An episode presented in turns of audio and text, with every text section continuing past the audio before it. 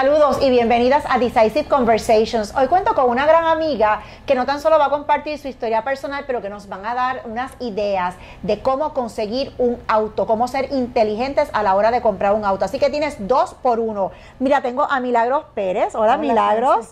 Eh, muy bien, gracias a Dios, bien contenta porque ella es la vicepresidenta ejecutiva de Autos de Oriental.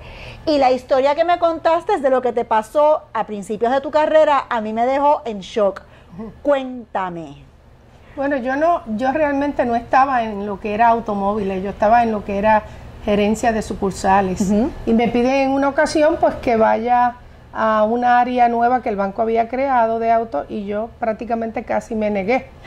Pero me forzaron a llegar allí porque necesitaban a alguien con experiencia de banca en el área de operaciones y llegué el día eh, ya fijado y el recibimiento fue realmente eh, en shock, me dejó porque la persona que dirigía la unidad de autos en ese momento me dice, te quiero ser sincero, yo a ti no te pedí, yo no, tú no eres la persona que yo escogí, a ti te han enviado de paracaídas, así que para empezar quiero ser sincero contigo.